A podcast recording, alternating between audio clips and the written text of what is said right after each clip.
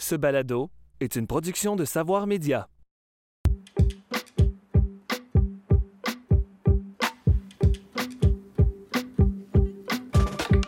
À l'échelle planétaire, moins d'une trentaine de milliardaires possèdent autant que la moitié de la population mondiale.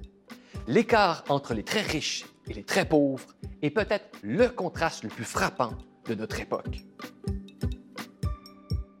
Mais comment le Québec se tire d'affaire en matière d'inégalité? Les programmes sociaux et la redistribution sont-ils plus généreux ou plus faibles qu'au siècle précédent? Qui s'enrichit? Qui s'appauvrit? Et surtout, qui profite de la mondialisation? Pour faire le point sur les inégalités au Québec et dans le monde, Horizon Politique a rassemblé deux chercheurs qui se penchent depuis longtemps sur ces questions. Nicolas Zorn, directeur et fondateur de l'Observatoire québécois des inégalités, et Stéphane Paquin, professeur à l'ENAC et chercheur au Centre d'études sur l'intégration et la mondialisation de l'UQAM.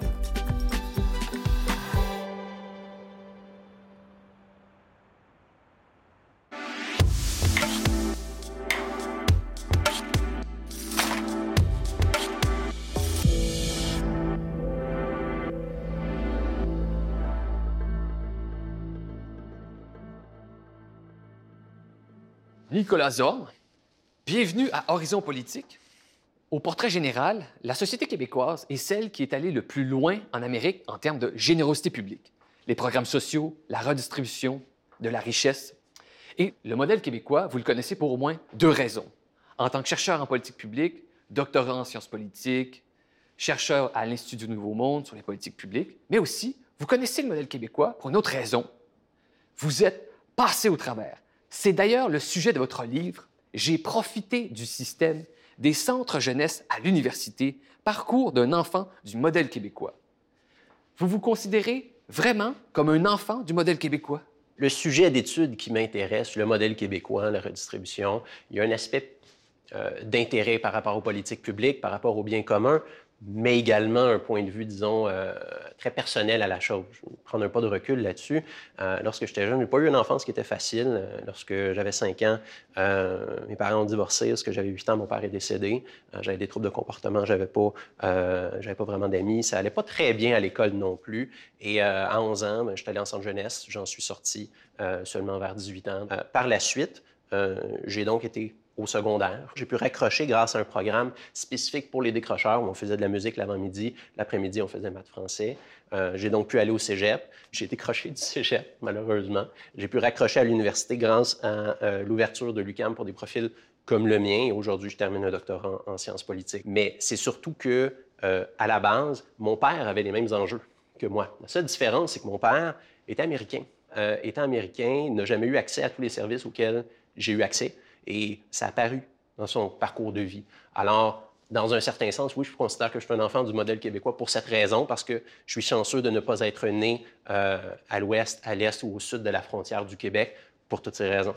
Encore une question qui est liée directement à votre livre. C'est le titre. J'ai profité du système. Un titre comme ça ressemble à une confidence coupable. C'était provocateur, c'était volontaire dans votre cas le point de départ, c'est un peu d'attirer l'attention, mais à la base, il y a deux choses dans le titre, parce que ça a un double sens. D'un côté, moi, ce que j'essaie de dire avec ça, je ne dis pas que je suis un profiteur, je dis que j'ai bénéficié du système. J'ai été avantagé par ce système et euh, c'est pour ça que je veux faire la lumière sur le modèle québécois avec mon livre. Mais la raison aussi pourquoi est-ce que je dis ça, c'est que souvent, on parle, par exemple, des personnes qui euh, bénéficient de différents services ou prestations de l'État, disent que c'est des, profiteurs du système. On, pense notamment aux personnes qui bénéficient de l'aide sociale pendant une partie de leur vie. Bien, cette, cette étiquette-là, je voulais euh, un peu la mettre à mal parce que Aujourd'hui, on peut dire, oui, mais toi, ça, c'est pas pareil. Toi, c'est un investissement qui valait la peine. Toi, tu as pu t'en sortir. Peut-être, mais lorsque j'ai décroché du cégep, je suis pas sûr qu'on aurait mis la même étiquette. Je suis pas sûr qu'on aurait mis la même étiquette quand je suis allé en centre jeunesse ou quand j'ai décroché du secondaire. Alors, ce jugement par rapport aux gens qui bénéficient d'une contribution euh, de l'État, payés à même leurs propres taxes et impôts, euh, avant ou après qu'ils en bénéficient, ben il y a ça aussi qu'il faut considérer. Alors, c'est un peu un, une petite euh, pique par rapport à ce stéréotype des gens qui profitent du système et qu'il y a des bons et des mauvais pauvres, des bons et des mauvaises personnes. Euh, l'idée, c'est un peu de mettre à mal ça et de dire on ne peut pas juger, de dire à l'avance qui le mérite et qui ne le mérite pas. Et c'est un peu tout ça que, que mon titre voulait mettre de l'avant. Votre livre est difficile à classer parce qu'il est à la fois un récit autobiographique et un essai qui essaie de voir en surplomb les politiques publiques. Et vous avez fait le lien entre ces deux genres de livres. C'était clair dès le départ. Vous vouliez que ça se termine comme un essai sur les politiques publiques? C'est une très bonne question. J'avais jamais fait le lien euh, jusqu'à tout récemment entre euh, mon sujet d'étude, le modèle québécois, la redistribution, et mon propre parcours. Ça a été juste très tardivement que j'ai fait le lien. Et l'idée, c'était d'aller au-delà des chiffres, au-delà du, portrait très macro, très global, pour essayer de l'illustrer, de donner un visage à ces gens-là qui euh, bénéficient de ce système-là et comment est-ce que ça aide des gens euh, à plus long terme. Parce que souvent, les études, elles regardent à un moment donné, mais elles ne regardent pas sur un parcours de vie. Alors, l'idée, c'est vraiment de mettre de l'avant comment est-ce que ça m'a aidé pour mon parcours de vie. Je veux quand même mentionner que mon parcours est unique. Seule chose, c'est qu'il y a beaucoup de gens que leur parcours est aussi unique. Alors, c'est sûr que j'ai eu des avantages, des choses qui m'ont aidé, dont la couleur de ma peau, dont le fait que je suis un homme. Euh, ces, choses-là, elles, rentrent en compte aussi, bien sûr. Puis tout le monde n'a pas la même expérience avec le modèle québécois, mais je pense que c'est important de montrer à quel point il peut avoir un effet bénéfique. Euh, il y a des limites aussi euh, qui peuvent se travailler, mais c'est là que c'est important de pouvoir à la fois avoir un, un, une analyse globale, mais aussi une illustration très concrète de comment est-ce que ça se vit dans la vie de tous les jours. Juste avec ce que vous venez de nous raconter, c'est déjà très intéressant la DPJ, une enfance difficile, jusqu'aux études doctorales, des gens diraient Bravo, jeune garçon, vous êtes rendu très grand, vous avez bien réussi votre vie, mais ça ne s'arrête pas là.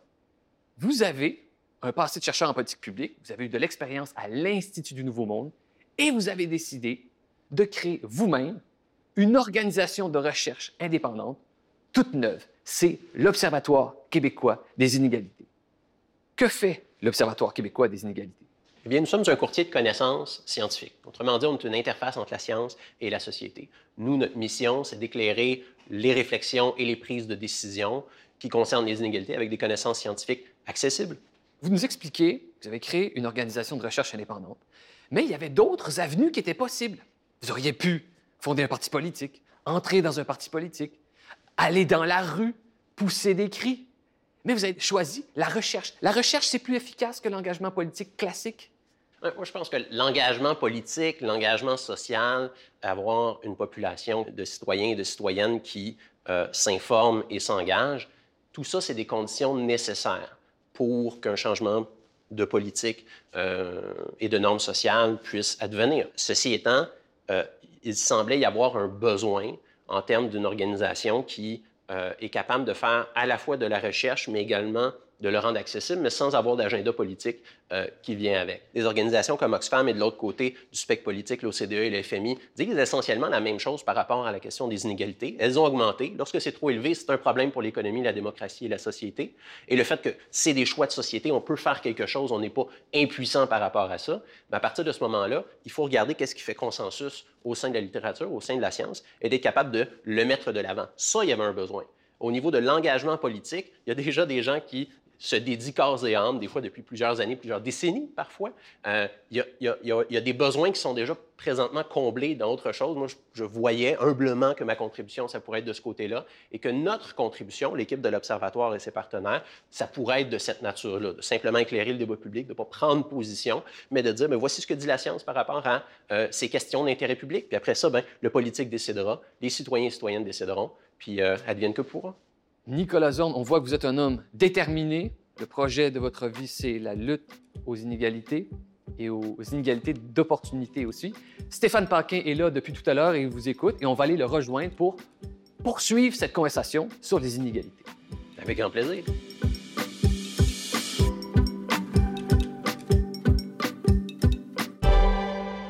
Stéphane Paquin, bienvenue à Horizon Politique. Vous connaissez Nicolas Zorn, vous avez lu et écrit pas mal sur les mêmes sujets. Vous êtes professeur à l'ENAP, l'École d'administration publique, et vous êtes directeur de la recherche scientifique au Centre d'études sur l'intégration et la mondialisation à l'UQAM. Vos thèmes qui ont mené votre carrière, c'est l'étude de la mondialisation, le libre-échange et, bien sûr, les pays scandinaves. Ça a mené à l'édition et à la réédition d'un livre très connu, Social-démocratie 2.0, qui est devenu, après réédition, Social-démocratie 2.1, vous faites des comparaisons internationales entre le Québec et les pays scandinaves. Et je poserai cette première question. Pourquoi les pays scandinaves ont-ils un tel succès en matière de lutte contre les inégalités? Ce qui est vraiment exceptionnel du modèle scandinave, c'est qu'ils ont des inégalités sociales généralement plus faibles qu'ailleurs. Ils ont des taux de pauvreté qui sont aussi globalement plus faibles qu'ailleurs. Ils ont un taux d'emploi féminin qui est plus élevé qu'ailleurs. par exemple, il y a plus de femmes sur le marché de l'emploi en Suède que d'hommes qui ont un travail en France. c'est pour montrer le dynamisme du marché du travail suédois.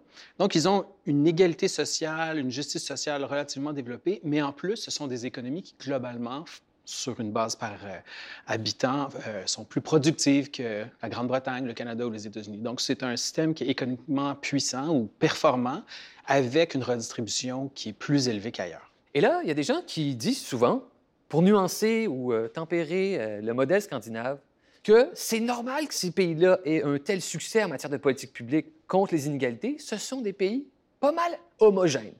Qu'est-ce que vous répondez à ça? Vrai ou faux?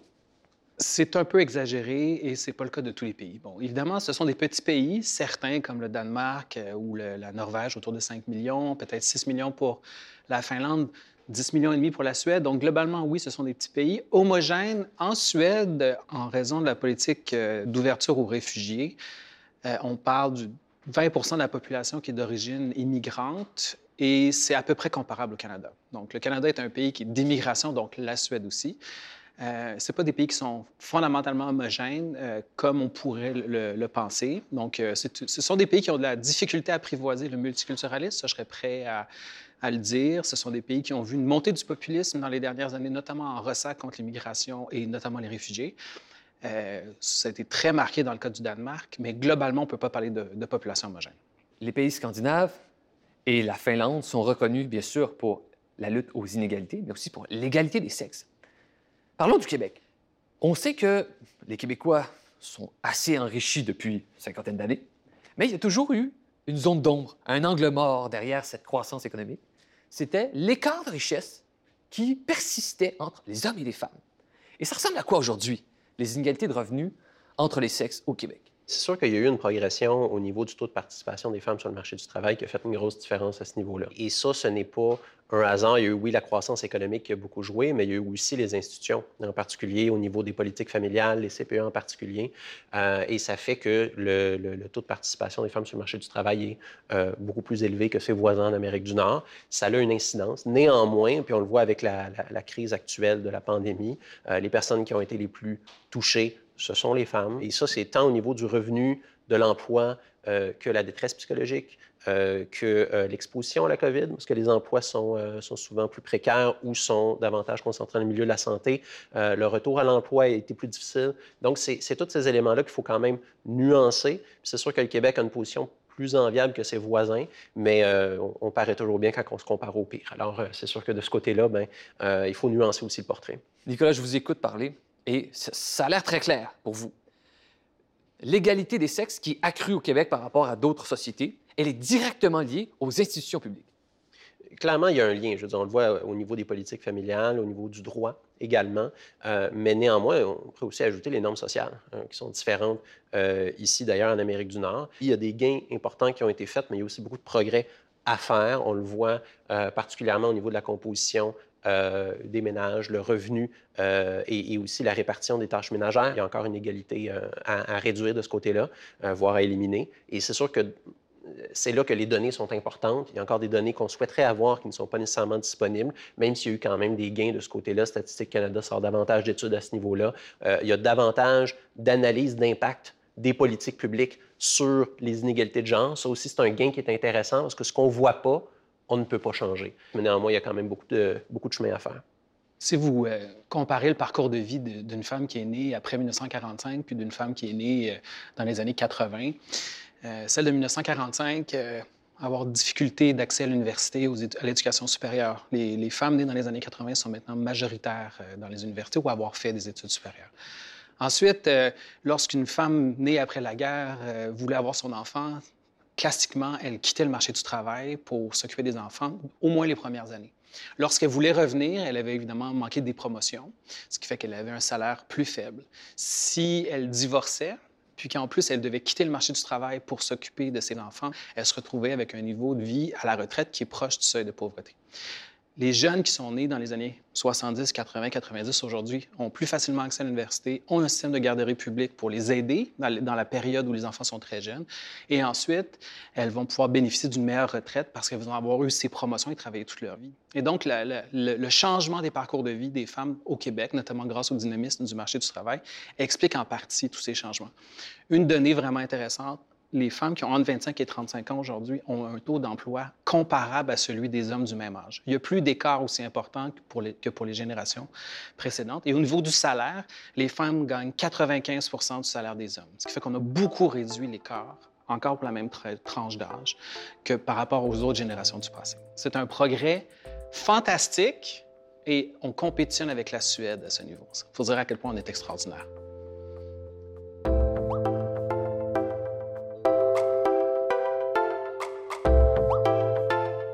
Stéphane Paquin, je sais que c'est un sujet que vous aimez. Oui. La mondialisation, le libre-échange, vous avez beaucoup écrit là-dessus. Mhm. Votre dernier livre, La mondialisation, une maladie imaginaire. Je vous pose une question. Qui sont les gagnants? Qui sont les perdants aussi de la mondialisation? Alors, dans la, dans la littérature récente, ce qu'on remarque, c'est que les gens ont tendance à exagérer la mondialisation. Et puisqu'ils exagèrent la mondialisation, ils, tendent à vouloir se faire prescrire des médicaments comme le malade imaginaire de Molière, qui vont, plutôt que les aider, vont leur nuire. Euh, c'est toute la vague populiste dont on parle en ce moment. C'est-à-dire que en exagérant la mondialisation, on appuie des politiques de protectionnisme, d'intervention de l'État, de, subvention d'emploi, euh, qui, dans la pratique, euh, ne corrigeront pas le problème qui était euh, supposément créé par la mondialisation. Alors, les faits sont les suivants. L'OCDE a sorti une grosse étude en 2019 sur l'emploi dans les pays développés. Donc, l'OCDE, c'est essentiellement les pays industrialisés. Dans deux pays sur trois, les niveaux d'emploi étaient à des, seuils records. Au Québec, juste avant, euh, en 2019, au début 2020, le taux de chômage était à 4,5% En 1990, le taux de chômage était entre 13 et 14% Donc, c'était des très bonnes années, malgré la mondialisation. En fait, la mondialisation a pour effet globalement de faire en sorte que les gens diplômés ont des meilleurs emplois, que les tâches euh, astreignantes, difficiles physiquement et répétitives sont déplacées et que globalement, le niveau de vie augmente. Et le mieux de ça, c'est que la plupart des pays développés ont réussi cette transition en augmentant le financement ou les investissements dans les programmes sociaux. Contrairement à ce que la plupart des gens ont tendance à penser, euh, les programmes sociaux des pays de l'OCDE ont atteint des taux records dans les dernières années. Pas de diminution marquée, des taux records. Donc, contrairement à ce qu'on pense, l'État-providence est plus généreux aujourd'hui qu'en 1980, qu'en 1970 ou en 1960. Les inégalités sociales augmentent dans de nombreux pays et c'est un problème, mais ce n'est pas en raison de la mondialisation. Ben, en même temps, Stéphane, je suis d'accord avec ton portrait global, puis j'ajouterais peut-être juste un, petit élément. Euh, c'est vrai que le taux d'emploi, euh, il n'y a pas eu le, drame qu'on attendait d'avoir une grosse montée de chômage. La précarité, par contre, le besoin de flexibilité euh, qui est passé de l'État à essentiellement ben, l'individu. avant, on disait, si tu es pauvre, ben, c'est à cause que tu n'as pas assez d'argent. Aujourd'hui, si tu es pauvre, ben, c'est à cause que tu n'as pas les outils pour réussir dans l'économie d'aujourd'hui. Là, essentiellement, on est en train de dire, ben, ce qu'il faut, c'est plus d'éducation, c'est plus de formation. Comme ça, les gens vont être, mieux adaptés. L'enjeu avec ça, c'est qu'on s'éduque de plus en plus. Les 30 dernières années ont vu une grosse augmentation des inégalités dans la plupart des pays développés. Puis à ce niveau-là, il y a eu aussi une augmentation parallèle de l'éducation. C'est sûr que si la grande majorité des gens aujourd'hui euh, sont, plus éduqués au niveau euh, de l'informatique, par exemple, d'être capables euh, d'être à l'aise avec des logiciels, ça devient un nouveau standard. Là, on s'attend à ce que les gens remplissent ces critères additionnels sans nécessairement que les salaires augmentent. La génération la plus jeune devrait, selon certaines études, être la première à avoir un niveau de vie égal, voire inférieur à celui de la génération précédente. Fait je suis quand même d'accord avec la plupart des constats que tu, mets de l'avant, Stéphane. Puis c'est sûr qu'il y, a des nuances à mettre de l'avant. Puis le Québec s'en est plutôt bien tiré à ce niveau-là. Euh, au final, ça dépend aussi beaucoup des politiques qui sont mises en place. Euh, un, pays compétitif au niveau international peut quand même avoir des politiques généreuses, tout comme un, pays qui euh, n'est pas compétitif peut aussi avoir pas de politique et vice-versa. Alors, mm-hmm. c'est sûr que c'est il euh, y, a des arguments pour toutes les positions. Puis euh, au final, ben, c'est un portrait nuancé. C'est un portrait nuancé. Sais, je- globalement, euh, évidemment, la mondialisation, l'automatisation, la robotisation, l'informatisation créent des changements profonds dans la société. C'est une évidence. Les emplois sont globalement de meilleure qualité, le taux de chômage est plus bas, la prospérité est meilleure. Ça aussi, ce sont des constants dans la plupart des pays de, de l'OCDE. Mais c'est vrai qu'il y en a qui en arrachent. Euh, quand vous regardez les constats, euh, ce pas les gens euh, aux plus bas revenus qui, en, arrachent le plus dans cette, dans, dans cette transformation. Ce pas non plus les gens les plus scolarisés. C'est les gens au niveau intermédiaire qui ont des techniques, qui, euh, par exemple, travaillent en robotique ou dans une usine ou qui, et qui voient leur emploi disparaître et délocaliser en Chine. Ça, il y a des auteurs américains qui ont appelé ça le China Shock. Et c'est vrai que ça, crée un vrai problème. Replacer ces gens-là, les accompagner pour qu'ils puissent réintégrer le marché du travail, c'est un vrai problème. Là-dessus encore, les pays scandinaves font beaucoup mieux que nous. Ils ont des investissements beaucoup plus massifs pour aider les gens à se former tout au long de leur vie, pour pouvoir être euh, agiles dans cette nouvelle économie. Mais globalement, on peut s'entendre assez facilement qu'on ne veut pas réouvrir d'usines de charbon au Québec, qu'on ne veut pas réouvrir des sweatshops. On veut plus ça. On est rendu ailleurs. Puis une grande partie du discours populiste, no- notamment qui venait des États-Unis, ce qui m'a beaucoup choqué dans la campagne électorale de Donald Trump, c'est qu'il disait on va réouvrir vos mines de charbon. Ben voyons donc, on est, on est vraiment encore là, là, des mines de charbon? On reste sur la question de la mondialisation. Là, vous en savez quelque chose. C'est un graphique Mhm. que bien des gens connaissent lorsqu'ils étudient la question des inégalités. C'est un graphique avec une courbe particulière Mhm. qu'on appelle la courbe de l'éléphant. Elle illustre, au fond, qui a plus profité de la mondialisation. Je voudrais vous entendre sur cette courbe. Qu'est-ce que cet éléphant nous apprend? Cette courbe éléphant a été euh, créée par un ancien économiste de la Banque mondiale, Bruno Milanovic, qui est maintenant professeur à l'Université de New York. Dans la première version, on avait vraiment la forme d'un éléphant, un dos bien rond avec une trompe qui monte. Et ce que ça voulait exposer, c'est sur une période de 20 ans, à l'année 1, donc euh, au début, tout le monde est sur la même ligne, puis 20 ans plus tard, où est-ce que les gens se trouvent en termes d'augmentation de leur richesse euh, 20 ans plus tard? Et donc, ça faisait la forme d'un éléphant. La queue d'éléphant, c'est les, les pauvres dans les pays euh, comme en Afrique. Et ensuite, il y a le dos.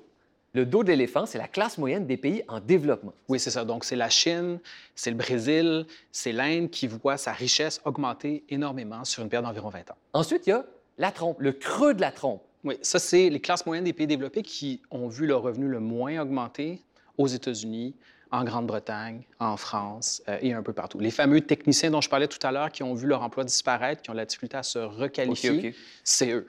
La trompe, c'est le 1 des plus riches qui, lui, a capté la plus grande part de la croissance de la richesse dans les dernières années. C'est ça que le graphique nous apprend.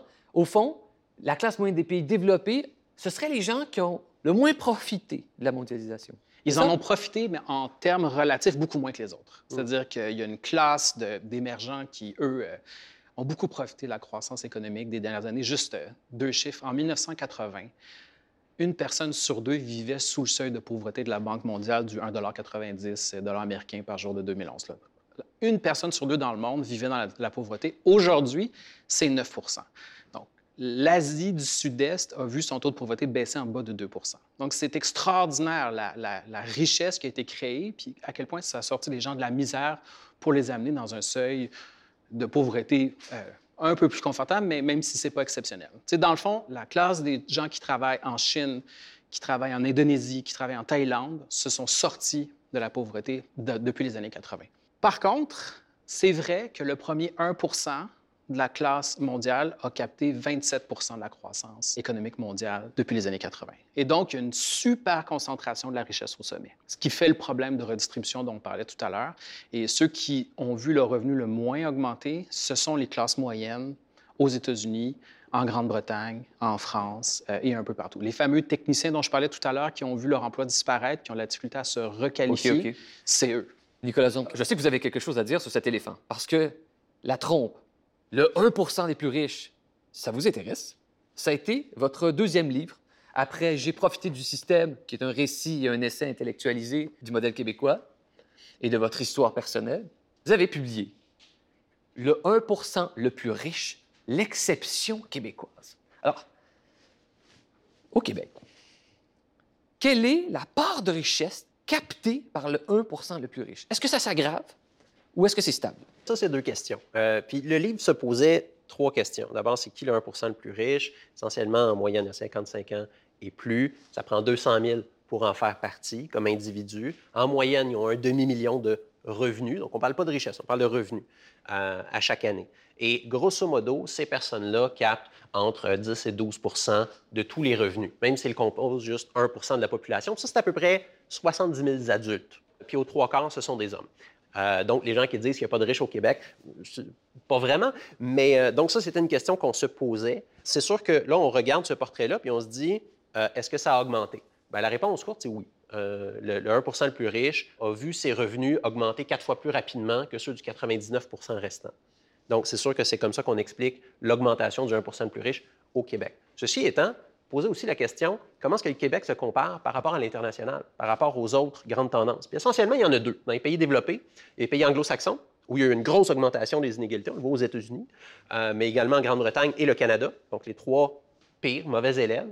Euh, et de l'autre côté, les pays euh, comme l'Europe continentale, pays scandinaves, le Japon, où, oui, il y a eu une augmentation, mais c'était plutôt modéré.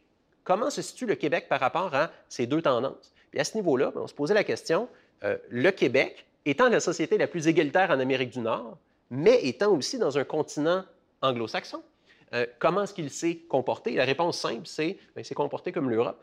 Et, ici, qu'est-ce qui fait la différence? Le fait que le Québec, euh, si on voit la courbe dans le temps, le Québec est ici, puis les pays non, non anglo-saxons sont là, les deux ont suivi exactement la même tendance. Il y a eu une augmentation, mais elle est beaucoup plus modérée qu'on le voit dans les autres pays anglo-saxons. ce qui a fait la différence, ce sont les institutions.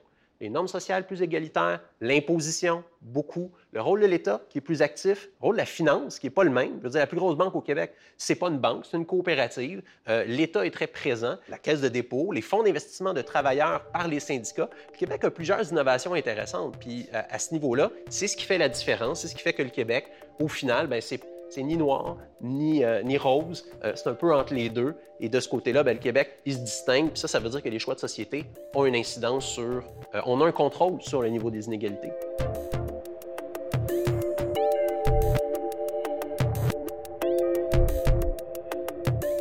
S'il y a une redistribution de la richesse au Québec et qu'elle est importante, qui en profite le plus? Et qui paye le plus pour cette redistribution? C'est sûr que le Québec, c'est un paradis des familles. Donc, c'est pour reprendre le, titre d'un livre connu. Quand on regarde les comparaisons internationales avec les pays scandinaves, une famille typique, deux parents, deux enfants, le taux de pauvreté est en bas de 3% C'est comparable à ce qui se passe dans les pays scandinaves, ce qui est exceptionnel. Chez les familles monoparentales, là, le taux augmente à 10% au Québec, mais on est loin du 25% du Canada et du 35 des États-Unis. Là, on aurait un petit effort à faire, mais globalement, les familles s'en sortent très bien. Évidemment, les célibataires euh, payent plus euh, parce qu'ils reçoivent moins, mais c'est une situation qui, dans leur vie, peut être appelée à changer. Le jour où ils vont avoir des enfants qui vont les envoyer à la garderie ou euh, qui vont avoir des parents plus âgés qui vont bénéficier de services sociaux, la, situation va se, se, rééquilibrer. Donc, c'est un paradis sur les familles. Les personnes seules, célibataires, jeunes, qui gagnent plein d'argent, en payent beaucoup pour les services qu'elles reçoivent, mais ça peut se rééquilibrer plus tard. Oui, puis je pense que c'est trois choses. La première, c'est important d'effectivement le regarder sur le cycle de vie. Alors, il y a une partie de la redistribution c'est entre nous-mêmes, à nous-mêmes, à des moments différents dans le temps. Ça, c'est un élément important à garder en tête. Deuxième chose, c'est qu'il y a une redistribution qui est horizontale et il y a une redistribution qui est verticale entre les riches et les pauvres. Au niveau horizontal, c'est entre situations différentes, par exemple entre les hommes et les femmes, entre euh, les personnes qui ont des enfants ou qui n'en ont pas, les personnes qui ont un handicap ou qui n'en ont pas, et ainsi de suite. De ce côté-là, le Québec fait beaucoup au niveau des deux plans. Alors ça, c'est important de garder ça en tête. Puis finalement, bien, par rapport à, l'augmentation des inégalités, mais le taux d'imposition marginal, donc le taux maximal qu'une personne va payer pour son dernier dollar, aujourd'hui, c'est autour de 55 Il n'y a pas très longtemps, c'était autour de 50 euh, Dans les années 80, c'était 70 Ça, on l'a vu ça dans, tous les pays développés. Euh, il y a aussi tous les crédits d'impôt pour euh, des revenus qui ne sont pas du revenu de travail, mais bien du revenu de capital, l'argent qu'on investit, qui va être moins taxé que le revenu de travail. Donc, c'est tous ces éléments-là qui jouent euh, dans des directions opposées. Donc, on a fait beaucoup euh, d'efforts au niveau des familles, au niveau de certains groupes en particulier, euh, mais aussi au niveau de la redistribution verticale, donc entre les riches et les pauvres. il y a eu des gains, il y a eu des pertes, c'est plus nuancé. Fait que c'est sûr que c'est important de garder tout ça en tête parce que le système fiscal, c'est un tout. C'est là que c'est important de considérer, oui, la fiscalité, mais aussi les programmes sociaux, puis aussi les services publics. Parce que c'est sûr que si on paye plus d'impôts, mais de l'autre côté, on a moins de dépenses, par exemple en santé, ben au final, ça se peut qu'on revienne à peu près au même. C'est important de garder ça en tête. La seule nuance que j'apporterais sur le paradis des familles, c'est qu'évidemment, il y a des CPE pour ceux qui peuvent en bénéficier. Il y a beaucoup de gens qui financent les CPE par l'impôt, mais qui doivent envoyer leurs enfants à une garderie privée non subventionnée qui va coûter à peu près 50 par jour. Personnellement, je pense qu'une des erreurs du gouvernement dans le passé, c'est de ne pas avoir créé un régime de garderie publique universelle rapidement, plus rapidement, notamment parce que ça a eu un impact extrêmement favorable sur le taux d'emploi, notamment des femmes. Et parce que les femmes travaillent, elles payent plus d'impôts et c'est un système qui se finance globalement assez facilement. Donc, ce n'est pas un, coût extrêmement élevé pour le gouvernement, considérant tous les retours euh, en paiement additionnel en impôts qu'il reçoit. Donc, Là-dessus, on pourrait mettre un petit point à, l'ordre du jour pour compléter euh, le réseau des CPE. Vous avez abordé ce sujet-là et ce thème-là de manière indirecte. Bien souvent, on dit trop d'impôts, trop de programmes sociaux, c'est la fuite des capitaux, c'est la fuite des employés qualifiés, c'est l'égorgement de la création de la richesse. Vrai ou faux? Encore là, j'ai l'impression qu'en présentant l'impôt comme un trou noir, où cet argent-là disparaît puis qu'on n'en voit pas la contrepartie, ça biaise le débat. Le débat doit porter sur qu'est-ce qu'on reçoit en retour. Euh, si vous êtes une entreprise puis que vous vous installez dans une juridiction où il y a beaucoup d'impôts, bien, ça se peut aussi qu'il y ait des bien meilleurs services pour leurs employés, qu'il y ait une bien meilleure éducation pour les employés qu'ils vont embaucher sur place. Et, il va y avoir plus de paix sociale, il va y avoir moins de criminalité. Il y a aussi des gains de ce côté-là à payer plus d'impôts. Puis on le voit avec les pays scandinaves. Alors, euh, réponse courte, non. Puis pour ces raisons-là, l'impôt, ce pas un trou noir. Il faut, faut, garder ça en tête. Puis empiriquement, c'est pas vrai. Les pays scandinaves qui taxent plus que les autres, qui ont des normes sociales plus élevées que les autres, qui redistribuent plus que les autres, qui ont des normes environnementales plus sévères et des normes d'égalité entre les hommes et les femmes plus élevées que les pays libéraux comme le Canada, la Grande-Bretagne, les États-Unis, attirent plus d'investissements étrangers sur une base par habitant ou en fonction de la taille de leur économie que les États-Unis, que le Canada, que la Grande-Bretagne, que la France, que l'Allemagne, que la Chine, que le Brésil, que l'Inde depuis 1990. Donc, euh, c'est un discours que je vois très bien des think tanks de droite mettre de l'avant, mais dans la pratique, lorsqu'on cherche à tester cette hypothèse, elle ne tient pas là.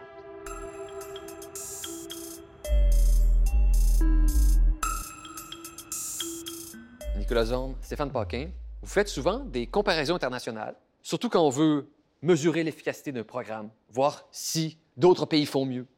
Et, Québec, on est juste à côté des États-Unis. C'est un pays très peuplé, qui a un modèle social quand même assez différent. Et au niveau international, quand on fait des comparaisons avec plusieurs pays et qu'on fait des moyennes, est-ce que les États-Unis viennent troubler les analyses internationales, considérant qu'ils ont un modèle quand même pas mal différent? Sur plusieurs aspects, euh, oui. Euh, par exemple, euh, au niveau des inégalités sociales, les États-Unis sont très élevés. Si on prend l'indice de Gini, il y a moins d'écart entre les États-Unis et le Mexique qu'entre les États-Unis et le Québec. Donc, la structure des inégalités basée sur l'indice de Gini nous, indique que les États-Unis sont vraiment une société différente. Après ça, quand on regarde la pauvreté, ça veut dire quoi exactement être pauvre aux États-Unis? Classiquement, on prend la pauvreté comme la, la moitié du revenu médian. Tous ceux qui sont en dessous sont pauvres. Mais quand on regarde les conditions réelles d'existence d'un Américain qui travaille au salaire minimum dans un McDonald's à New York, puis qu'on compare avec un Danois qui travaille au salaire minimum dans le même McDonald's, bien, le Danois, évidemment, est beaucoup plus avantagé à cause de la redistribution sociale. Le Danois a le droit à un congé euh, payé pour ses vacances, il y a un régime de retraite, il y a une assurance santé. Avec la redistribution, euh, puis l'aide au logement, il va faire l'équivalent de 30 de l'heure. Bref, la pauvreté aux États-Unis décrit mal les conditions extrêmement pénibles de vie des gens dans la société américaine. Les États-Unis sont un pays d'extrême. Euh, à titre de citoyen américain, par ailleurs, euh, on le voit, cette, différence, ils tiennent à leur euh, distinction euh, culturelle, si on peut dire. Puis peu importe la comparaison statistique qu'on fait, les États-Unis sont pas mal toujours des données aberrantes, donc le, point qui va le plus, à, le plus à l'extrême puis qui, qui, change votre moyenne. les États-Unis sont souvent dans l'extrême, on le voit au niveau de la pauvreté, des inégalités, tant vers le bas, le milieu, la faiblesse de la classe moyenne, le niveau de redistribution qui est parmi les plus faibles, le coût de la santé, le niveau de criminalité etc. Il y a beaucoup d'enjeux euh, et effectivement, les États-Unis sont une société distincte. Ce qui fait qu'au fond, il vaut mieux comparer le Québec aux pays européens en général. Ça serait plus solide comme comparaison. Je pose une question qui est peut-être plus abstraite, mais en quoi est-ce que les inégalités posent problème en matière de politique publique? Wilkinson a publié un livre il y a quelques années qui est traduit en français sous le titre, si ma mémoire est bonne, de Les inégalités nuisent à la santé. Et il, réussit à faire des corrélations pour démontrer que les pays plus inégalitaires ont plus de violence, euh, moins de bons résultats scolaires, plus de filles mères, euh, euh, plus de problèmes de maladies mentales, plus de problèmes d'obésité, moins de réussite universitaire, moins de diplomation. Bref, le gros problème, selon lui, c'est vraiment les inégalités sociales. Alors, à l'inverse, quand vous avez moins d'inégalités, comme les pays scandinaves, vous êtes meilleur, bien meilleur dans à peu près toutes les catégories que je viens de vous nommer. La mère des politiques sociales, c'est la réduction des inégalités. C'est pas seulement la réduction de la pauvreté, parce que ça, c'est une logique assez néolibérale, à l'américaine. On laisse les riches devenir très riches, puis on donne les miettes aux pauvres. La réduction des inégalités, c'est tout le monde paye, tout le monde participe, mais tout le monde bénéficie à un certain moment de cette solidarité sociale. Et c'est ça un peu le modèle québécois, et c'est ça la logique aussi du modèle euh, social des pays scandinaves. Oui, puis je pense que c'est important de souligner euh, que le fait que tout le monde contribue, puis le fait que tout le monde reçoit ces avantages-là, ça donne de la légitimité aux interventions sociales. Euh, si tout le monde en bénéficie, tout le monde en veut. Euh, et, et d'ailleurs, le pays qui concentre le plus possible ses efforts uniquement sur la réduction de la pauvreté plutôt que des inégalités, c'est les États-Unis, puis c'est les pays anglo-saxons qui, d'ailleurs, sont les pays qui ont le plus de pauvreté puis le plus d'inégalités. C'est sûr que si, si un- un- une société qui est plus égalitaire euh, va mieux performer au niveau de l'économie, mieux performer au niveau social, puis mieux performer au niveau de sa démocratie. C'est pour ça que c'est important de pas avoir des inégalités trop élevées.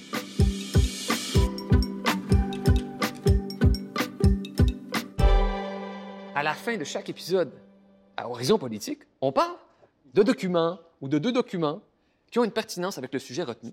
Dans le cas québécois, eh bien, il existe une loi. C'est la loi 112, adoptée en 2002. C'est la loi visant à lutter contre la pauvreté et l'exclusion sociale. Alors, que- quelle est l'histoire de cette loi?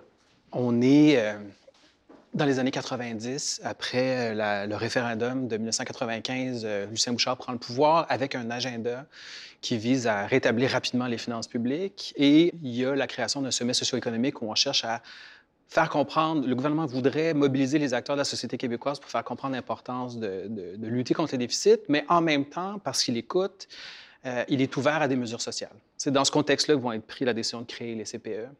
C'est dans ce contexte-là qu'on va faire aussi une loi sur l'équité salariale. Et c'est dans ce contexte-là, un peu plus tard, au début des années 2000, qu'on va faire adopter cette loi anti-pauvreté. Donc, euh, Vaillancourt, qui a beaucoup étudié cette question-là, qui était un professeur à l'UQAM, nous dit que c'est une co-construction entre la société civile et le gouvernement euh, de créer une loi qui vise à se poser très sérieusement la question de la pauvreté, avec la création aussi d'un observatoire qui va mesurer l'évolution de la question de la pauvreté au Québec depuis les années 2000. Donc, c'était adopté sous le Parti québécois, mais l'essentiel des mesures ont été adoptées ou mises en œuvre par le Parti libéral du Québec euh, de Jean Charest. Il y a quelques innovations intéressantes par rapport à la loi. L'une des choses euh, qui est intéressante, c'est que ça donne un objectif. Ça donne comme objectif que le Québec soit parmi les sociétés ayant le moins de pauvreté euh, dans le monde. Fait que déjà en partant, euh, c'est intéressant de le nommer. C'est intéressant que dans la loi, il y ait la création du Centre d'études sur la pauvreté et l'exclusion sociale, l'équivalent d'un observatoire de la pauvreté, qui, qui est là pour conseiller le gouvernement à ce niveau-là, puis rendre public des données, même s'ils ne sont pas très actifs dans la sphère euh, public, d'avoir des données fiables et à jour, c'est important. Donc, ça aussi, c'est intéressant. L'obligation légale d'avoir un plan de réduction de la pauvreté à tous les cinq ans, puis le fait d'évaluer l'impact des nouvelles politiques sur la pauvreté et l'exclusion sociale, ça aussi, c'est intéressant. Néanmoins, il y a eu des gains, il y a eu des, des- éléments intéressants, mais par exemple, au niveau du plan quinquennal, le plan aux cinq ans qui, qui- qui ont été adoptés par les précédents gouvernements, il y a eu beaucoup de gains en termes de réduction de pauvreté euh, jusqu'à la crise de 2008. Bien, il y a une bonne partie de ces gains-là, ça venait euh, non pas du plan lui-même, mais le fait que la croissance économique allait bien et les politiques familiales aussi. Euh, on revient avec les femmes qui intègrent, le, marché du travail. Alors, ils misaient beaucoup sur l'intégration au, marché de l'emploi plutôt que la réduction de la pauvreté directement. C'est plus une façon indirecte. Il y a eu des gains, il y a eu des limites. Puis au final, bien, il y a quand même une part importante de la population qui n'a pas suffisamment de revenus pour couvrir leurs besoins de base. Est-ce que c'est un succès? Euh, pas pleinement. Dans leur propre rapport de 2019, ils nous disent que, bon, on dépasse les États-Unis, le Canada et la Grande-Bretagne, ça c'est facile. Euh, on dépasse l'Italie, on dépasse euh, l'Espagne, la Grèce, ça aussi, c'est pas très difficile. En matière de lutte contre la pauvreté. En matière de, de pauvreté. On n'est pas encore au niveau du Danemark, de la Norvège ou de la Finlande, mais on est au niveau de l'Allemagne, on est au niveau des Pays-Bas et on est au niveau de la Suède. Donc, globalement, la tendance est bonne. Euh, on peut penser qu'il en faut encore plus. Une bonne nouvelle vient s'ajouter, c'est que le gouvernement canadien veut lui aussi de créer une loi qui va lutter contre la pauvreté avec des mesures sociales, notamment en matière de logement social, de supplément de revenus et d'allocation de, à l'enfance. Donc, probablement qu'on s'en va dans la bonne direction, mais on vit quand même dans des moments extrêmement incertains en ce moment, ce qui fait que je n'oserais pas parier ma paye sur de quoi va avoir le monde dans cinq ans, mais la tendance est bonne. Le Québec s'est doté d'une loi en 2002 contre la pauvreté et l'exclusion. Est-ce que vous avez des idées ou est-ce que vous puisez des idées à quelque part pour en faire une version 2 ou l'améliorer? Le fait qu'il y ait une partie de la population, on parle de quelque chose comme 10 de la population québécoise qui n'ont pas le minimum pour couvrir leurs besoins de base, euh, c'est sûr que si on réduisait considérablement ce nombre, ça serait euh, un gain intéressant. Puis euh, ça a été fait récemment pour une partie de cette population-là avec le revenu minimum garanti pour les contraintes sévères à l'emploi qui a été adopté par le précédent gouvernement. Un autre point intéressant qui se rajoute à tout ce débat, il y a l'enjeu du revenu minimum garanti tout court, qui fait partie du débat public. Euh, la crise de la COVID a mis de l'avant la question de combien est nécessaire pour couvrir ses besoins de base, puis combien est-ce que la société devrait contribuer? Le gouvernement fédéral a dit, bien, il faudrait un minimum de 2000 dollars par mois par personne qui en ont besoin. Euh, ben, ça, change beaucoup le débat parce qu'on n'était pas du tout à ce niveau-là. Puis ça se peut que la crise de la COVID ait beaucoup changé les choses, parce que comme tout d'un coup, c'est retrouvé quoi? Le quart de la population qui se retrouvait sous le chômage, des gens qui n'avaient vraiment beaucoup de besoins, qui n'en ont pas eu de besoin précédemment dans leur vie. C'est sûr que euh, les prochaines années vont être riches en débats. il y a des bonnes chances que beaucoup de choses changent.